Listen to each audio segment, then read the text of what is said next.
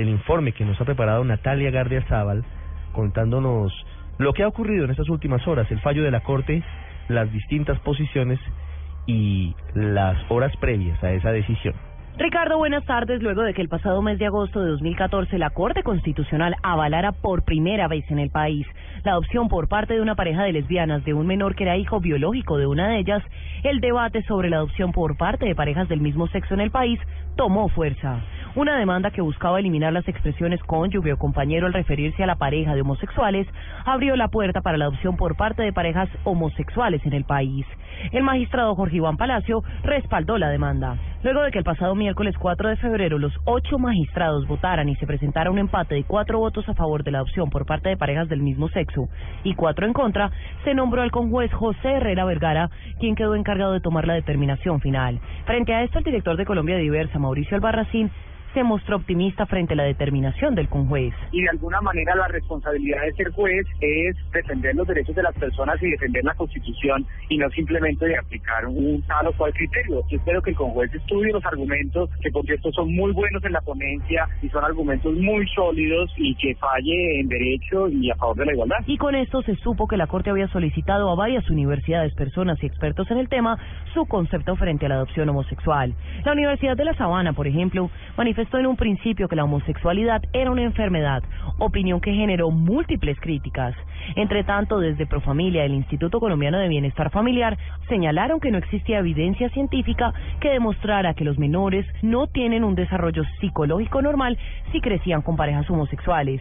Así lo manifestó Juan Carlos Vargas, gerente de investigaciones de Profamilia. No encuentran ningún riesgo ni ninguna alteración en que una pareja del mismo sexo pueda acceder a la adopción. Hemos revisado la literatura internacional, nuestros equipos de abogadas han revisado todo el conocimiento jurídico del país. Tras varios días de espera, la determinación fue tomada este miércoles 18 de febrero, con una votación de 5 en contra y 4 a favor. La Corte determinó que únicamente cuando el menor sea hijo biológico de alguno de los miembros de la pareja, podrá ser adoptado. Las reacciones no se hicieron esperar. Desde la Universidad Libre y el externado, los rectores Nicolás Zuleta y Juan Carlos Senao manifestaron que la Corte Constitucional debió avalar la adopción por parte de parejas del mismo sexo sin importar si el menor es hijo biológico o no. Creo que se quedó corta. Me parece que es un derecho que tienen las parejas de adoptar aunque sean personas del mismo sexo. Definitivamente perdió una oportunidad histórica de haber hecho avanzar en los derechos de la minoría, de darle un ejemplo al país de ser más incluyente, de no creer que hay una sola familia. Otra en pronunciarse fue la ONU. El alto comisionado de la Organización para los Derechos Humanos, Todd Howland, manifestó que no se debe discriminar. Los derechos humanos primeramente indica que un Estado tiene que prevalecer, ¿no? de bienestar de las niñas o niños que van a ser adaptados. Pero también es muy claro dentro de derechos humanos que no se puede discriminar.